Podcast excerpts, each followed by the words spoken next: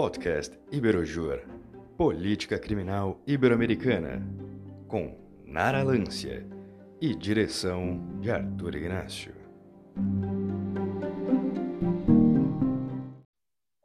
Sejam muito bem-vindos e bem-vindas ao nosso sétimo episódio do nosso programa Política Criminal Ibero-Americana. E o nosso entrevistado de hoje é o Dr. Rodrigo Moraes do Prado, e aqui eu vou pedir licença para ler o breve currículo do doutor. O doutor é doutorando em Direito Penal pela Universidade de Buenos Aires, mestre em Direito, pós-graduado em Criminologia, Política Criminal e Segurança Pública, é também defensor público na vara de execuções penais em Minas Gerais, autor de diversas obras, professor, palestrante, congressista na área dos direitos humanos, direito penal e da criminologia crítica e tradutor no Brasil dos livros do professor Zaffaroni, que é o juiz da Corte Interamericana de Direitos Humanos. Bom, e hoje aqui conversaremos com o Dr. Rodrigo sobre temas de direito penal, criminologia, política criminal e também sobre sua atuação como defensor público no estado de Minas Gerais. Bom, antes de fazer a primeira pergunta, doutor, gostaríamos de agradecer por ter aceitado o nosso convite, gentilmente, para estar aqui hoje conversando conosco e já vou aproveitar aqui também para fazer a nossa primeira pergunta. É, o senhor é autor dos livros né, que abordam temas de altíssima relevância, e aqui cito o livro intitulado Fundamentos do Direito Penal Mínimo, uma abordagem criminológica, e nessa sua obra, o doutor, além de abordar o direito penal mínimo ou equilibrado, traz diversos outros conceitos, como, por exemplo, o conceito de política criminal e do movimento abolicionista. E tendo em vista que temos ouvintes que não são da área jurídica, né, inicialmente abordamos os conceitos e ideias fundamentais de nossos entrevistados. Então, o senhor poderia nos falar um pouco sobre o que é o direito penal mínimo ou equilibrado e também o conceito de política criminal? Olá, eu gostaria de agradecer o convite. Para mim é uma honra estar aqui com vocês e poder conversar a respeito desse tema que é fruto das minhas pesquisas, pelo menos aí nos últimos 15 anos. É, faz parte, de uma certa forma, até da minha pesquisa de doutorado, Hoje eu estou pesquisando sobre a influência da política penal fascista no nosso direito penal. E eu aqui né, fazendo uma, um, um, aporte à obra do professor Zaffaroni, que inclusive está traduzida para o português, a doutrina penal nazista, aí pela editora Tiran. Eu fui o tradutor, tive esse privilégio de, de ter esse contato com um material tão rico como esse. Bom, agradecer aí a Nara por essa oportunidade e vamos lá, vamos responder para vocês é, o que vier. Enfim, antes de, de falar em, no que seria um direito penal equilibrado, um direito penal mínimo, é necessário a gente entender o que vem a ser uma política criminal. O que é uma política criminal? O que é uma política, né? É um conceito tão amplo, tão vasto, que para muitas pessoas ah, esse conceito que é tão importante na vida de uma sociedade organizada, de um Estado democrático, de direito, a política é muito importante, é, às vezes vista com um sentido é, deturpado, como politicagem. Não, não é isso. Política são ações positivas ou negativas que visam o estabelecimento de uma reforma uma contenção, um melhoramento na sociedade. Uma política é uma atividade administrativa, que pode ser uma atividade administrativa puramente administrativa, elaborada pelo Estado, por agentes do Estado, por pessoas ligadas aos, ao serviço público, ao serviço estatal, como também por terceiros particulares que colaboram com o Estado. E quando falamos em política criminal, nós falamos nessas medidas positivas, negativas, de melhoramento, de controle, que são utilizadas para a gestão desse problema social que é o delito. O delito sempre existiu, desde os primórdios até hoje, nós temos aí a notícia da existência de crimes. Não aqueles que são religiosos vão lembrar do, do, do do, do primeiro assassinato de Caim e Abel, aqueles que não são vão se recordar de, de, de guerras, de crimes de guerras, de violência, vão se lembrar das conquistas das, e daí da Inquisição, da caça às mulheres, a caça às bruxas durante a Inquisição alemã, francesa, espanhola e até um pouquinho da portuguesa, um pouquinho menos. Mas tivemos isso e vão se deparar com essa questão do que vem a ser a política criminal.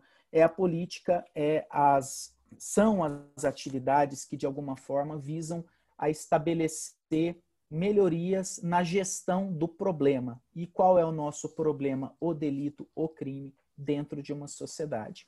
Isso vem a ser a política criminal.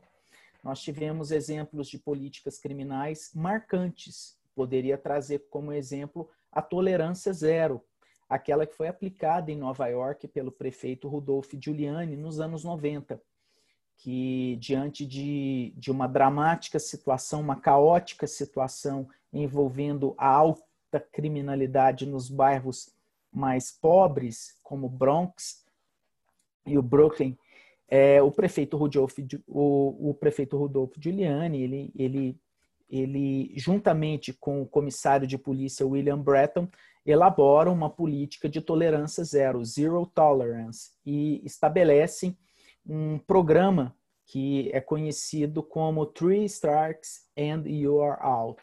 É, o indivíduo teria três oportunidades, na terceira, ele, semelhante ao jogo de beisebol, o indivíduo que errasse três vezes ia preso e a pena era uma pena mais grave, uma pena de encarceramento, independentemente se cometesse um crime pequeno, um crime mais grave, um crime mais leve.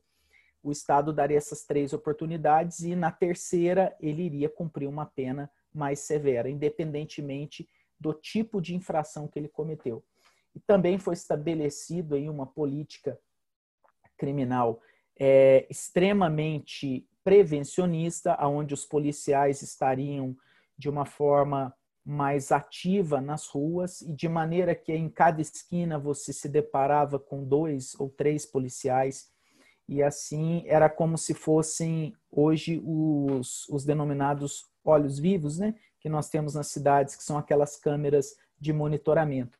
Uma política de incisiva, uma política de extremo controle preventivo do delito essa política de tolerância zero, ela foi é conhecida mundialmente por ter tido, ter é, dado à cidade de, de Nova York um, uma mudança de um paradigma, aquele modelo de uma cidade violenta, uma cidade criminosa, uma cidade envolta na máfia, na corrupção, nas drogas, deixou de ter esse mesmo ranço, de carregar consigo esse mesmo efeito deletério de uma de uma sociedade desorganizada passando a ser uma sociedade mais organizada, podendo ser uma cidade é, mais é, bem vista até para fins turísticos e tudo mais, uma cidade segura. O problema é o dinheiro envolto nisso, né? O Estado, o, o Estado ele gastou muito dinheiro para implementar essa política criminal, porque foi necessário a contratação de um número triplicado de policiais, um treinamento muito maior, exigiu é, um, um, aparelhamento da própria polícia com a compra de materiais de contenção, surgem aí as primeiras as primeiras armas de choque, dispositivos de choque, é, cavalos, cachorros, todos treinados para em, em contato com a polícia é, em ajuda, em auxílio à polícia conter a criminalidade. E surge um dos primeiros mecanismos de compartilhamento de dados, dados relacionados a crimes, surge com essa política criminal de tolerância zero. Bom, até agora parece que eu estou defendendo isso aqui, falando para vocês. Na verdade, eu estou só é, dizendo o que houve, mas eu, até agora eu não disse o lado ruim dessa história toda é, com a tolerância zero, evidentemente, os, surgem os grandes presídios, as grandes penitenciárias no Estado. E aí, o que acontece? Começam a surgir os problemas relacionados às famílias dos presidiários, e aí entramos em um ciclo vicioso. Essa, esse, essa política criminal de tolerância zero, ela foi efetiva, durou um tempo, era, era uma política muito relacionada ao uso da força para contenção e praticamente ela comprova que o Estado ele estava intervindo demais em problemas muito pequenos e, e colocando o direito penal como a primeira o primeiro ramo, a primeira razão de resolução de problemas e não é esse o fim, a razão de ser do direito penal. Já um direito penal mínimo, um direito penal equilibrado, é aquele direito penal que se vale de uma política criminal de prevenção e contenção do delito, de prevenção e combate ao delito, mas utiliza o direito penal de uma forma razoável, de uma forma equilibrada. O direito penal não deve ser manejado como um instrumento de resolução de todo e qualquer conflito. Hoje em dia nós estamos evitando judicializar os conflitos. Estamos tirando do judiciário um pouco dessa carga de resolução de qualquer conflito, tentando através de mecanismos como autocomposição, como mediação, como arbitragem, como conciliação, é, até mesmo nós podemos falar em constelação sistêmica de problemas, inclusive familiares, e tirando isso um pouco do judiciário. É, na verdade, o direito penal mínimo, um direito penal equilibrado, é aquele que ocupa o seu verdadeiro papel. O direito penal é um instrumento do Estado que foi utilizado como um instrumento de força, de legitimação de força, inclusive de legitimação de políticas autoritárias, como as políticas nazista e fascista, que nós conhecemos. Hitler fez tudo o que fez baseado na lei, no direito penal, sobretudo. E isso não quer dizer que o direito estava certo, o direito estava fazendo algo certo. O direito penal foi utilizado para a banalização do mal, como já disse a filósofa é, judia radicada nos Estados Unidos, Hannah Arendt. É um problema que infelizmente, nós temos que enfrentar. O direito penal mínimo é aquele que reconhece o verdadeiro locus, local, que o direito penal deve ocupar. O direito penal, ele deve chegar por último, quando nenhum outro ramo do direito resolve o problema, quando o bem jurídico afetado ser um bem jurídico que justifique a utilização do direito penal para a resolução do conflito e ainda quando aplicado o direito penal, deve ser garantido a todos os envolvidos, e aí vítima e, a, e imputado, as, os princípios de contenção do uso desse direito penal. Isso seria um direito penal equilibrado, um direito penal que chegaria por último, é, que chegaria no momento certo para resolver o problema adequado, justo e que não houvesse nenhuma outra solução possível para o caso. Partindo da fala do doutor sobre o conceito de política criminal, podemos dizer então que é o ramo das ciências penais que orienta a tomada de decisões nas três esferas de poder e suas instituições e agentes? Sim, a política criminal ela vai orientar o legislador legislador na hora de, de, de, por exemplo, tipificar, de criar um, um tipo penal, de criar um crime. É, eu poderia te dar um exemplo de uma política criminal que ela, ela foi utilizada para a criação de um tipo penal que protegesse aquelas encoxadas, aquelas situações que colocavam muitas vezes as mulheres, mas também homens, em situação constrangedora dentro de, de, de, de ônibus, de, de, de, de metrô, enfim, de trens, em que os abusadores eles estavam ali para aproveitar daquela situação de tumulto e satisfazer a própria lascívia. Surge então uma política criminal de combate a isso, criminalizando de uma forma mais potente esse tipo de comportamento. Também tivemos uma política criminal que alterou essa sistemática relacionada à violência contra a mulher em razão de ser a mulher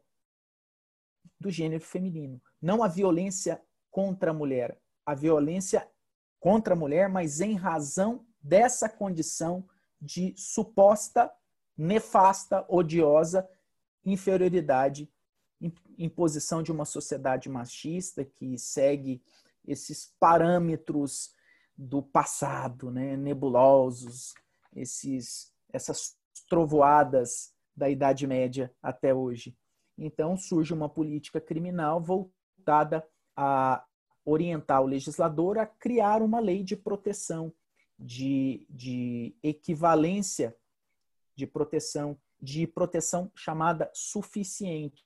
Se a mulher está sendo vitimizada por essas condições, criamos uma lei, uma política de atendimento, de cuidado, de zelo e até de punição dos infratores a esse bem jurídico, a essa situação de vulnerabilidade presumida.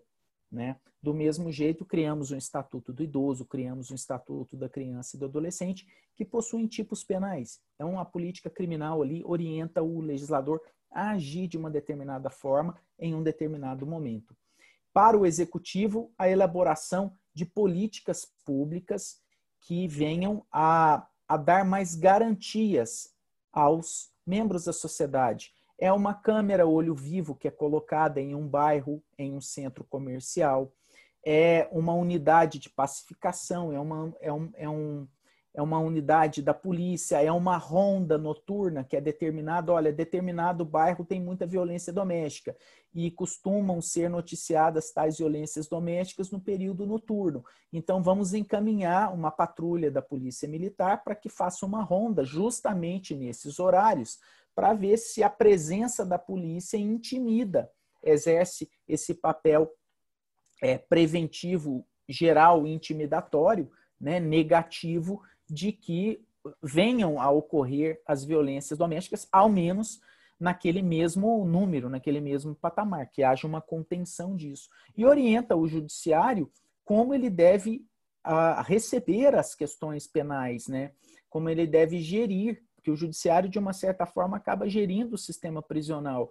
O professor Zaffaroni diz que, nas suas palestras, que o Poder Judiciário, nós não fazemos criminologia, nós do direito, nós somos meros é, executores de, de leis, nós não fazemos a criminologia. A criminologia é feita pelos criminólogos, pelas pessoas que estudam só isso nós aplicamos a lei. E por aplicarmos a lei, é como se nós operássemos como um semáforo. O professor Zaffaroni é enfático nisso.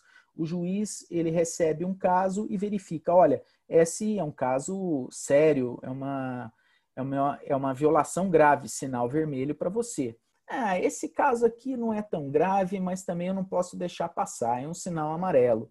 Ah, não, esse caso aqui é muito leve, vai, esse aqui eu vou deixar passar. Então, são a política criminal orienta esses três sistemas, né? essas três funções do Estado, essas três, esses três é, poderes do Estado nesse sentido. Então, podemos dizer que a política criminal é de extrema importância para a descoberta é, da solução dos problemas criminais? Eu posso dizer que sim mas eu não digo que seja a política criminal a única, porque não existe política criminal bem feita sem estudos criminológicos subjacentes a ela. A criminologia, ela é, é aí eu, eu, eu volto a dizer, não, no Brasil é uma pena que não se estuda criminologia, diferentemente da Argentina, que o enfoque é a criminologia e subjacente a ela o direito penal, aqui não, é o direito penal e pouco se fala em criminologia. Talvez isso seja o sistema maniqueísta nosso mesmo, de formação jurídica. Eu quero formar aplicadores do sistema punitivo e, do, e de um sistema punitivo que serve ao interesse. Agora, qual é o interesse? De quem? Quem são os donos desse poder? Quem são os gestores desses interesses? Quem são as pessoas que são beneficiadas por isso? É, eu posso dizer que sem um, um questionamento crítico sobre isso, é, muitas pessoas ingressam nas carreiras públicas acreditando sinceramente que sua função é condenar, a sua função é denunciar, a sua função é prender, mas ninguém se pergunta a quem está realmente servindo. Eu estou servindo a população? É, encontro casos em que, principalmente nos meus afazeres na Defensoria Pública, eu já encontrei situações em que uma vez eu fui defender um morador de rua porque ele estava com um papagaio. E por ser uma ave que tinha lá a sua a sua um tipo de papagaio que não podia ser criado em cativeiro, não podia, ele tinha que estar solto, enfim, era um crime ambiental. Mas esse morador de rua, ele só tinha o papagaio para conversar. A função do promotor foi denunciar, do juiz foi condenar, mas ninguém perguntou qual é a situação subjacente a isso. Ah, mas se eu for permitir uma pessoa a ter um contato com um papagaio, a ter um papagaio que a lei diz que é isso e tal, que está domesticado com ele, eu estou abrindo a, a regra. Peraí, nem toda regra é assim. É a mesma história de você proibir a entrada de cachorro num restaurante e aí, por conta dessa proibição, um cego não pode ir lá almoçar, porque ele está acompanhado do seu cão guia. Então, é uma falta de razoabilidade na interpretação. Falta muito isso no, na formação do jurista brasileiro, essa razoabilidade. Né? Nós temos melhorado muito, mas é, aquele, aquela formação antiga, aquela formação. Eu não estou desqualificando essa formação, mas eu estou vendo essa formação hoje como não adequada é uma formação que formava os indivíduos para simplesmente aplicar o direito penal, nunca questionar o direito penal. Eu me lembro na faculdade que quando isso nos idos 1998, 99, eu ouvia um professor é, quando chegava na parte de controle incidental de constitucionalidade das leis, ele, ele dava um jeitinho de passar isso. Agora, por quê? Porque, ah, não, isso aqui vocês não se preocupem, isso aqui não é importante. Então, veja você como que as coisas eram e hoje como são, né? Nós tivemos uma melhora. É, então, é, quando nós falamos em política criminal, nós temos que pensar uma política criminal que tem um substrato criminológico, tem uma fonte criminológica, que tem um estudo que demonstra que essa determinada política criminal seria a melhor naquele momento. E digo, é, nenhuma política é perpétua, nenhuma política é temporária. Nós não sabemos. A sociedade é uma sociedade multifacetária, multiforme. Nós temos arranjos e desarranjos sociais que podem fazer com que determinada política, por exemplo, relacionada às drogas, hoje não seja mais adequada, seja uma política, uma política criminal retrógrada e que, na verdade, mais cria problema do que soluciona. Então, para o doutor, é, a política criminal deve ter como base a criminologia, tudo que a criminologia estuda enquanto ciência? Sim, uma política criminal ela tem que levar a, a sério a criminologia, os estudos da criminologia, porque nós temos a criminologia ela, ela, ela é uma ciência que eu costumo chamar de ciência total, porque ela, ela conglomera todas as outras ciências. Na criminologia eu vou ter antropologia, biologia criminal, psicologia criminal, é, criminalística, nós vamos ter a sociologia criminal, nós vamos ter bioantropologia criminal, medicina legal, nós vamos ter aplicações do direito penal, por que não? Da política criminal, porque não também contribuindo, não só recebendo da criminologia, mas também contribuindo com o que já foi feito. E, enfim, poderia elencar uma gama de participação de outras ciências aqui, mas as principais são essas, que de alguma forma auxiliam essa ciência que eu chamo de ciência completa e ao mesmo tempo tão incompleta, porque ela depende de tantas outras ciências para fazer sentido no estudo, no evoluir dos estudos do delito. Quando falamos em criminologia e política criminal, e direito penal, nós estaríamos falando em um conceito completo de ciência penal. O que é uma ciência penal? É aquela que conglomera os estudos da criminologia, as práticas da política criminal e a dogmática penal. E doutor, de acordo com Nilo Batista e Zaffaroni, o processo de criminalização se desenvolve em duas etapas: a criminalização primária e a criminalização secundária. Como que essas etapas se relacionam com a seletividade penal e também com o direito penal do inimigo, com o direito penal do terror, do terror e temas também abordados, que são, na verdade, temas abordados pelo doutor no seu livro? É, é interessantíssimo isso. E eu fico, é, é, realmente, eu vejo que você gostou do que eu escrevi, fico muito feliz por isso. É, bom, enfim, é, quando nós falamos em processos de criminalização, nós estamos falando, sobretudo, nos processos que levam à criação de tipos penais e na em processos sociais de criação da figura do criminoso, sobretudo isso. Quando nós falamos em uma criminalização dita primária, seria aquele momento em que é, surgem as discussões sobre a necessidade de se tipificar, de prever em uma lei que determinado comportamento é odioso aos valores do Estado, da sociedade, e merece uma sanção. Quando falamos em uma, um fenômeno de criminalização secundária, nós estamos falando nos efeitos da aplicação, né? já aí saímos do legislativo e vamos para o execu executivo e do judiciário. São os efeitos da aplicação daquela lei que criminaliza, que diz que determinado comportamento é odioso, é ruim, aos valores sociais elegidos e que naquele momento de criação da lei foram os valores que sopesaram para que aquele comportamento fosse proibido e aí, se caso ele fosse praticado, houvesse a sua sanção.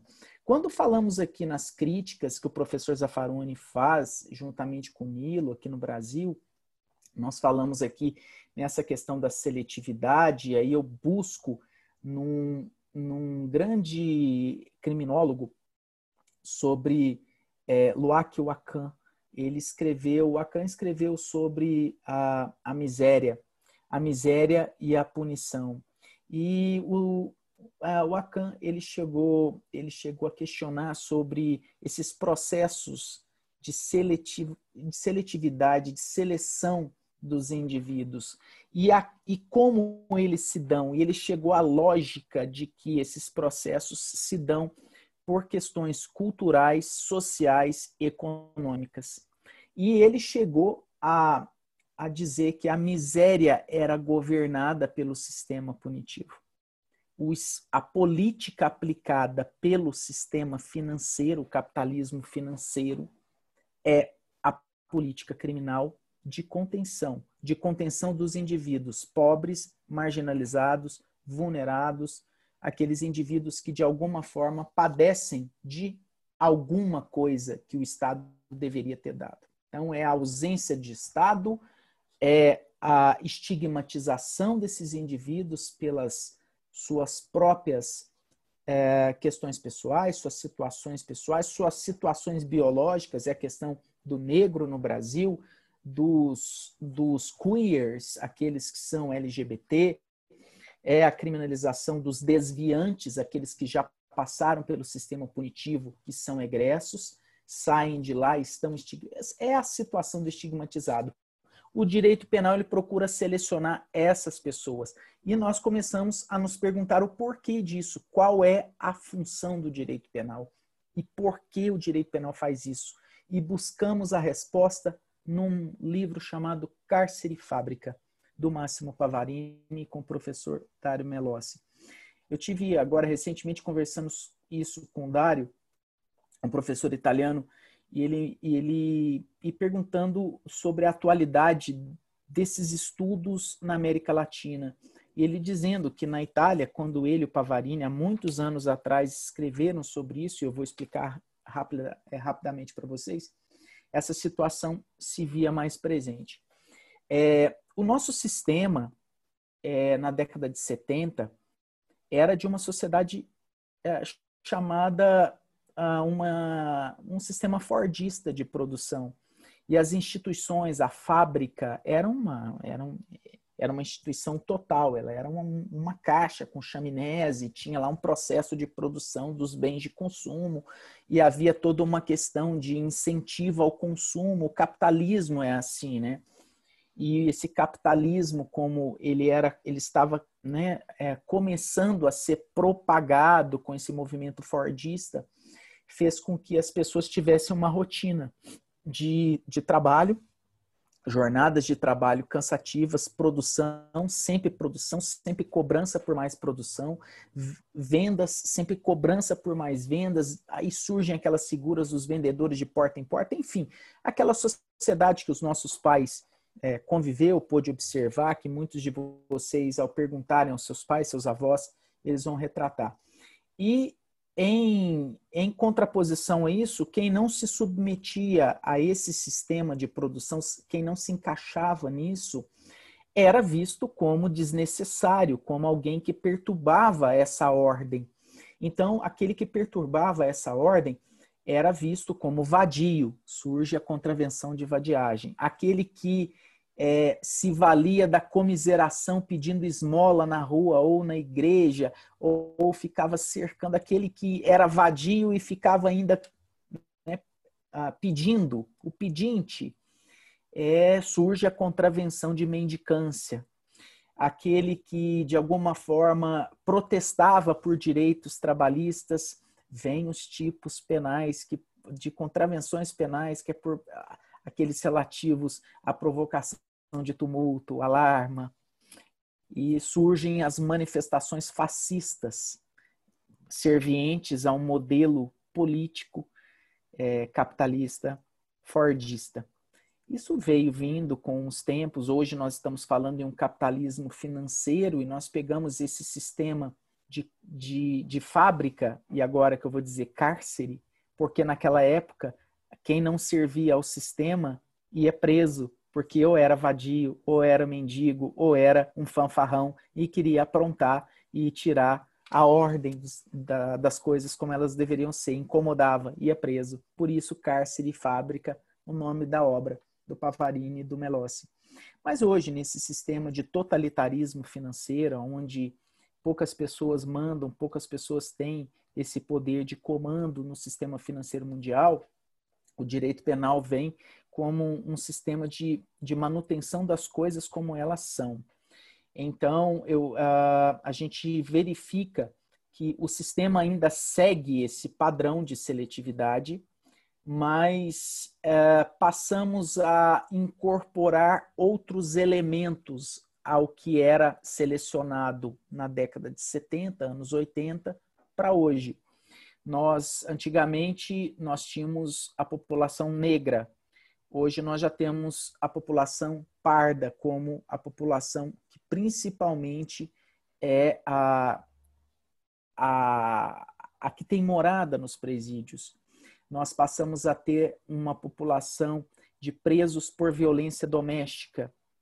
E por quê? Porque tivemos uma política criminal de combate a isso, muito efetiva e eficaz e passamos a ter a questão das drogas, o principal problema. E surge aí a figura da mulher como protagonista em uma maior escala de crimes, quando assume um, ou, ou sucede o marido que foi preso, ou sucede o parceiro que foi preso em uma organização de tráfico e tal, nos, nessas negociações.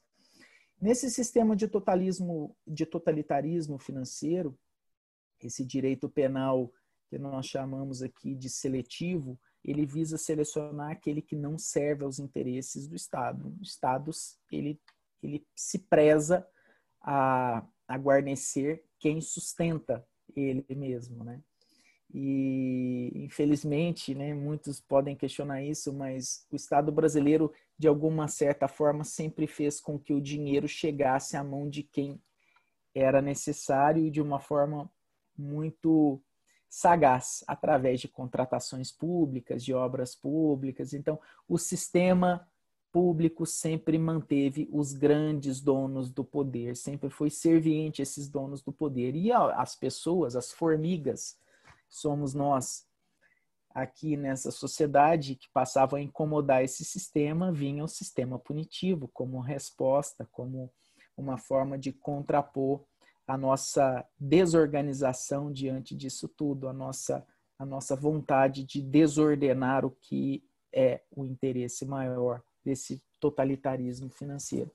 Aí quando você pergunta para mim direito penal do terror, né? Nós falamos em direito penal do terror, aquele que foi aplicado pelos alemães, por Hitler, nos campos de concentração e extermínio. Nós falamos em direito penal do inimigo, naquilo que é uma, uma versão mais atualizada do direito penal do terror, que na verdade é a consideração daqueles indivíduos que são indesejados a esse sistema como sendo inimigos do Estado. E por serem inimigos do Estado, inimigos desses valores que estão uh, por detrás do Estado, é, não merecem um julgamento como um cidadão que obedece às normas. Então, se é o um inimigo, eu posso aplicar uma pena de morte, porque eu estaria num estado de guerra declarada. Bom, e para o doutor, há por acaso, na sua visão, uma tendência do Ministério Público e do Judiciário de aplicar o direito penal do inimigo atualmente? Já que ao inimigo, no caso, né, seria aplicado um direito penal mais rígido e com poucas garantias processuais? É, olha, o, esse movimento punitivista, vamos assim dizer, esse movimento que a, a, a mass mídia, né, a, a, essa, essa mídia de massa, massificação do, do fenômeno do crime, essa incorporação do delito a campanhas eleitorais, o delito passa a ser o mote de campanha eleitoral. Se você é, for buscar na sua memória as últimas campanhas eleitorais, pelo menos nos últimos 15 anos, e lembrar de um candidato, ao menos há uma, há uma pergunta muito comum a todos. É como você vai combater a criminalidade? Como você vai combater a droga? Como você lidará com a questão do aborto? Como você lidará com a questão da violência doméstica? É, como você lidará com a questão agora dos imigrantes? Então, são questões que estão relacionadas a, ao fenômeno punitivo. E, e, o crime, assim como o futebol, é discutido em qualquer bar.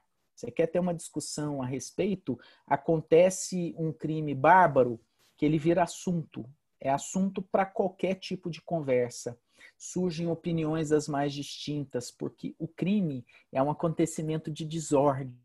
E todo acontecimento de desordem tem um fator sedutor no ser humano, porque a nós, hum, aquilo que é que foge à ordem nos chama atenção, né?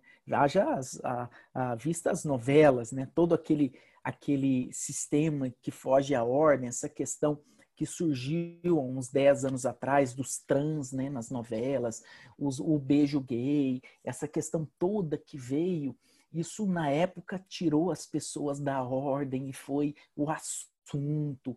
Enfim, mas o que eu queria o que eu queria dizer é que o crime ocupa esse lugar, ele sempre esteve ocupando esse lugar. Não há quem não goste de discutir fatos, né? A criminalidade seduz, é assunto para todo o gole de cerveja. Então, uh, é, quando nós falamos em em política criminal, nós falamos em punitivismo, em adoção de, de um punitivismo como uma campanha eleitoreira e uma campanha de Estado, uma campanha de política criminal, uma forma de execução dessa, dessa promessa de campanha. Estamos falando aí em a utilização do sistema punitivo como um substituto do sistema educativo. É de se questionar qual é o verdadeiro o verdadeiro enfoque disso. Eu fico imaginando é, como seremos nós, nós brasileiros, daqui a 20 anos. O número de, o número de pessoas presas será quase que o dobro do número de pessoas matriculadas numa escola fundamental, no ensino fundamental, no ensino estruturante. Mas o doutor não acha que o Estado pune para dar uma resposta penal à vítima e à sociedade, mas não resolve a causa do problema em si?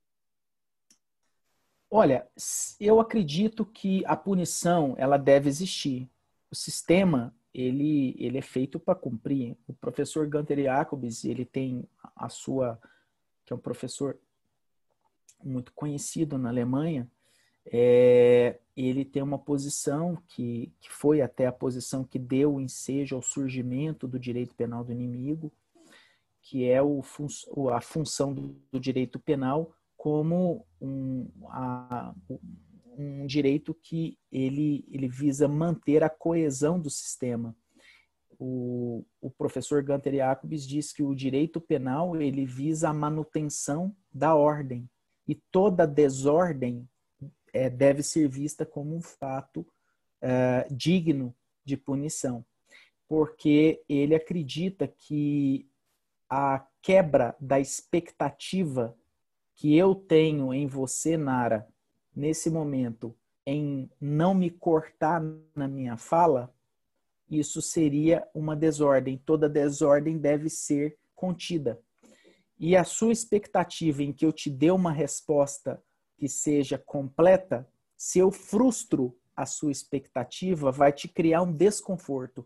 Para o Jacobs, esse desconforto deve ser punido, porque o desconforto tira aquela aquela lógica de funcionamento social. Cada um de nós exerce um papel em uma sociedade. E esse papel, quando é bem desenvolvido, a sociedade flui. Esse é o pensamento do Jacobs cooptado aí pelo Niklas, que foi cooptado das ideias do Niklas Luhmann de sistemas sociais. E Niklas Luhmann se valeu lá do, do chileno Francisco Maturana, que estudou as relações dos animais em um bioma, em um sistema organizado. E aí o Jacobs traz isso para o direito penal. Todo aquele indivíduo que frustra as expectativas do outro e, e causa um dano, ele deve ser punido como para servir de exemplo, para que a, o direito penal venha para reafirmar a vigência da norma, a força de coerção da lei, a força de, de, de que a ordem é mantida e a ordem é regrada. Seria como um instrumento de, de significatização dos nossos valores. Se nós temos uma determinada lei e essa lei foi descumprida, ela, essa lei ela deve ser essa, esse fato que descumpriu a lei, ela deve deve ser punido porque a punição reforçaria que aquela lei está vigente. Esse é o pensamento do Jacob sobre a função do direito penal, um funcionalismo radical, né? um funcionalismo que visa a preservação do sistema social. Problema Mas... do direito penal, Nara, é que ele é como se fosse o, o Júnior Baiano, um zagueiro que nós tivemos. Chega um pouco atrasado, chega muito forte, sabe? É, e bate no, no, no adversário. É, tô brincando, o Júnior Baiano é excelente jogador, foi nosso é, zagueiro em seleção, foi do, do, do, do, Flamengo, do meu Flamengo e tudo. Mas aqui, brincadeiras à parte, salve Júnior Baiano. Estamos aqui para dizer que, na verdade, o direito penal ele, ele vem com uma força estrondosa um, com uma vontade de punir enorme, e todo o sistema colaborando para que a punição seja aplicada. A questão é: a aplicação da punição por si só é um sinal de melhoria no sistema social? Não, nós já vimos que não. É um sinal de problema, de aumento do problema social. E aí, existem alternativas para isso? Existem existem alternativas que já, já foram aplicadas. O Brasil vem aplicando a conta gotas as alternativas a essa, a essa sistematização de utilização indevida, descomensurada do direito penal como um instrumento de resolução dos conflitos, do crime. Na verdade, existe, existe até um, uma ideia um pouco mais avançada, que seria a, a ideia de esvaziar um pouco o direito penal. O direito penal, hoje em dia, se, se, se eu, que trabalho com isso há 20 anos, parar para escrever quais os tipos penais que eu me lembro aqui, eu não consigo passar de 70 crimes é, em 10 minutos. Sabe quantos tipos penais nós temos em vigor no Brasil? 1807. Salvo engano, até ontem. Eu não sei se surgiu mais algum hoje.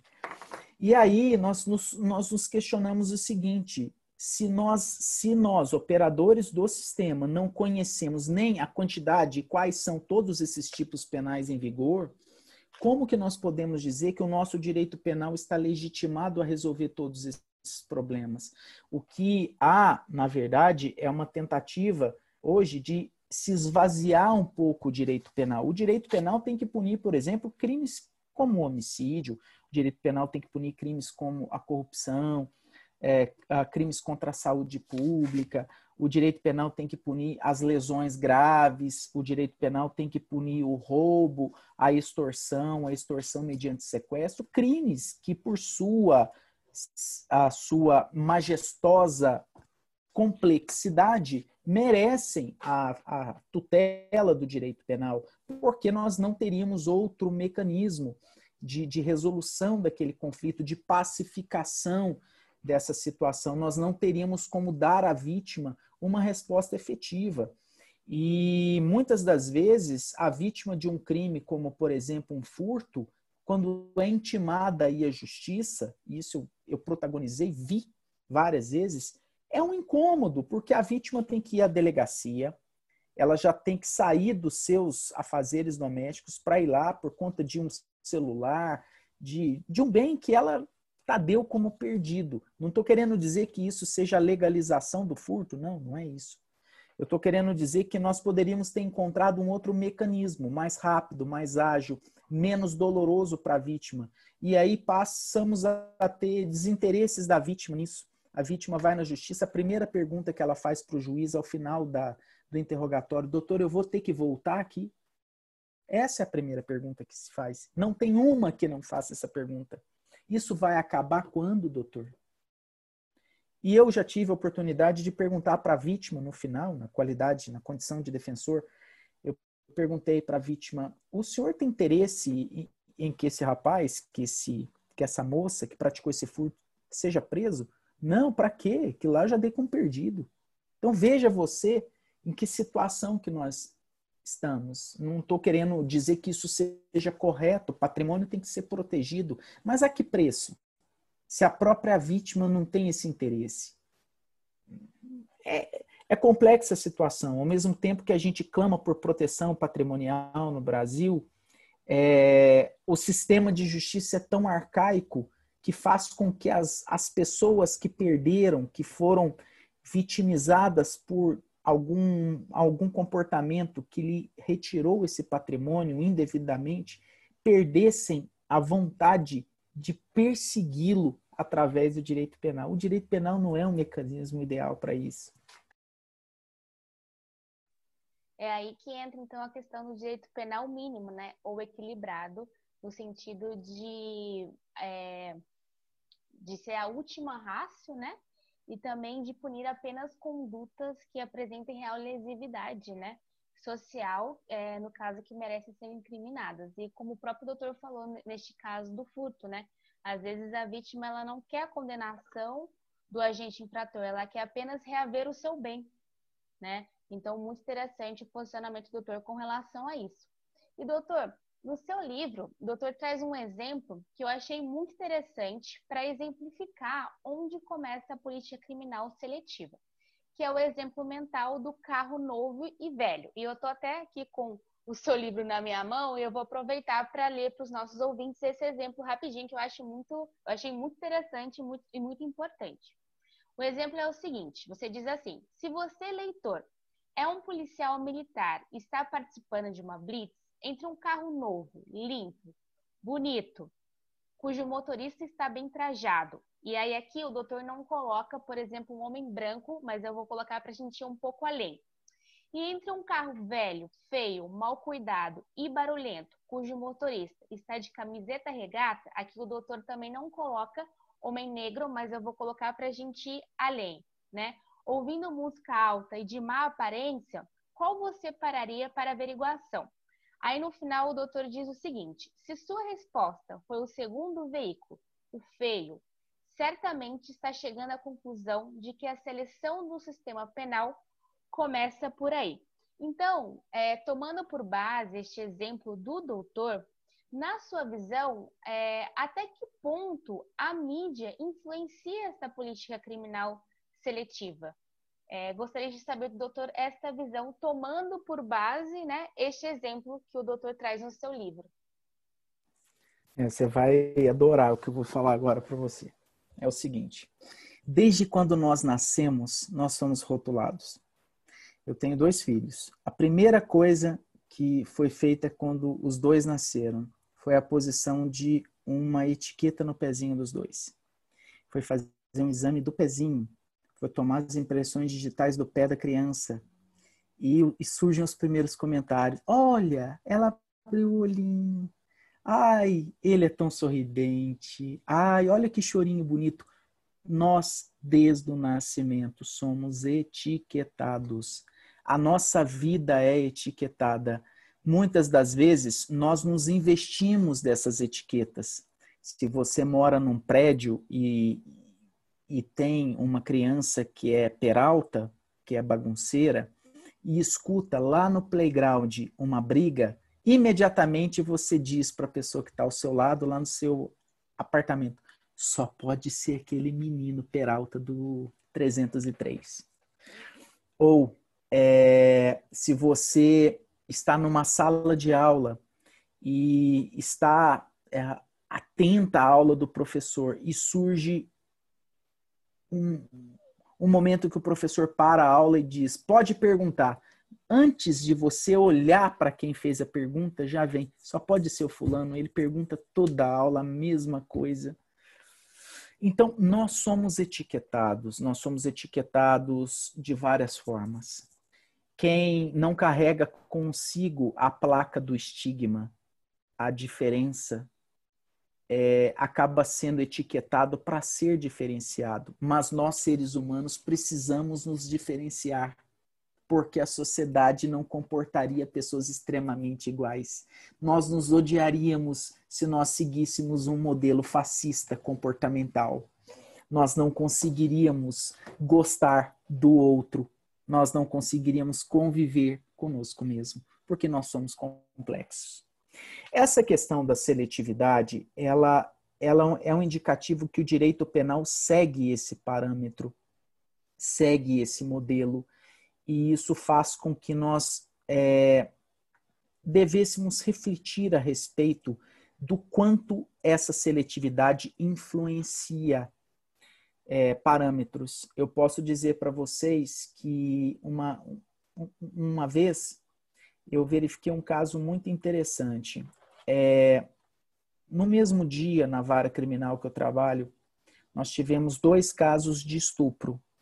Uma das vítimas, uma mulher casada com uns 47 anos, mãe de três filhos.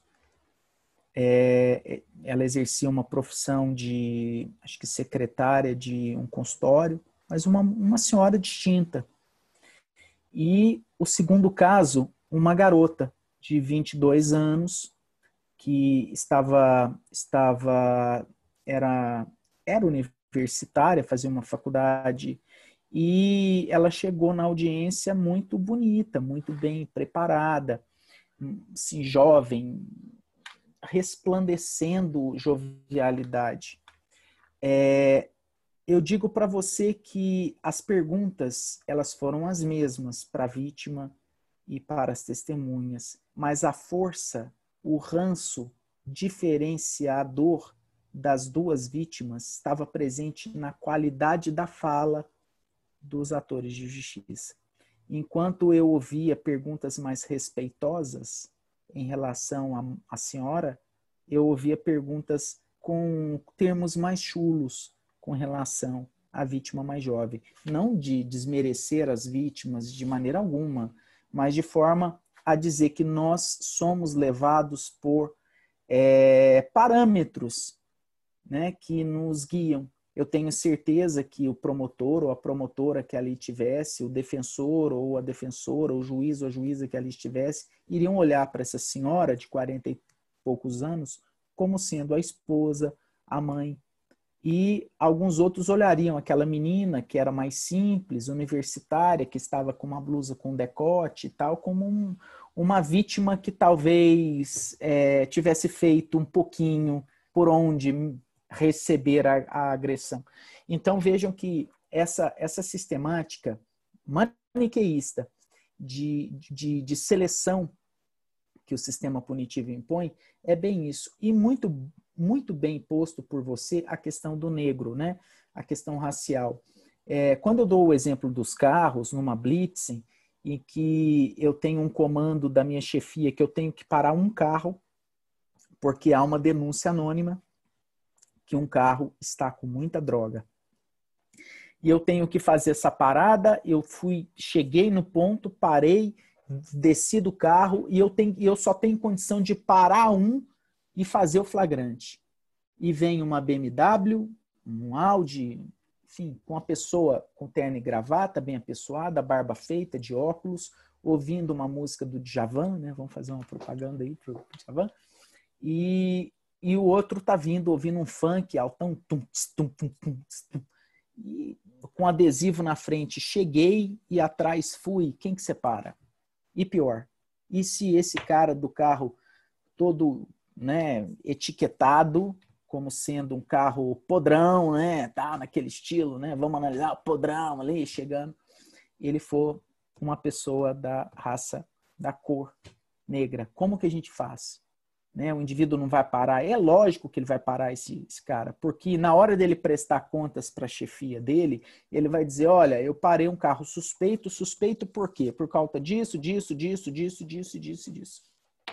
Ah, mas e o outro carro? Não deu para parar, chefe. O outro carro era um sujeito de terno, gravata, todo incrementado, passou, ainda me deu um tchauzinho, ainda, é, me desejou bom trabalho. Como é que eu paro um sujeito desse? É mais ou menos isso que a gente vivencia. E doutor, é, tomando por base este exemplo, eu gostaria de fazer mais uma provocação. Na verdade, nem é uma provocação minha, é do nosso diretor do nosso podcast, que ele está aqui nos bastidores falando comigo. Ele pediu para te perguntar o seguinte: se nesse exemplo do carro novo e o carro velho, no carro novo, na verdade, fosse uma pessoa negra e no carro velho fosse uma pessoa branca, na sua visão, qual carro policial militar pararia? Agora é o ponto, né? É o ponto chave porque nós vamos estar lidando com dois fatores estigmatizantes em misturados. Nós temos o efeito visual, que representa a miséria, a, a, a classe baixa, a classe C, D do, do, do, Brasil, a classe, às vezes, média-baixa também, por que não? E o indivíduo branco. E do outro lado, um, a representação de uma classe alta, e mais pilotado por um indivíduo estigmatizado pela cor da sua pele. O que nós teremos aí é a maioria das pessoas vai responder que pararia o carro. Hoje, por quê? Nós escondemos o nosso, o nosso racismo. Né?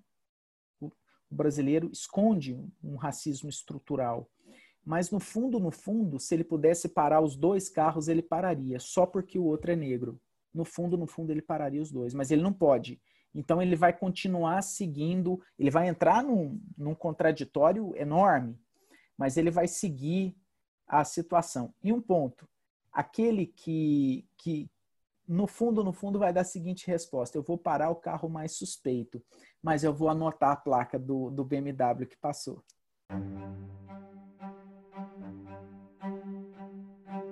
Esta foi a primeira parte do nosso sétimo episódio. A segunda parte irá ao ar dia 21 de setembro.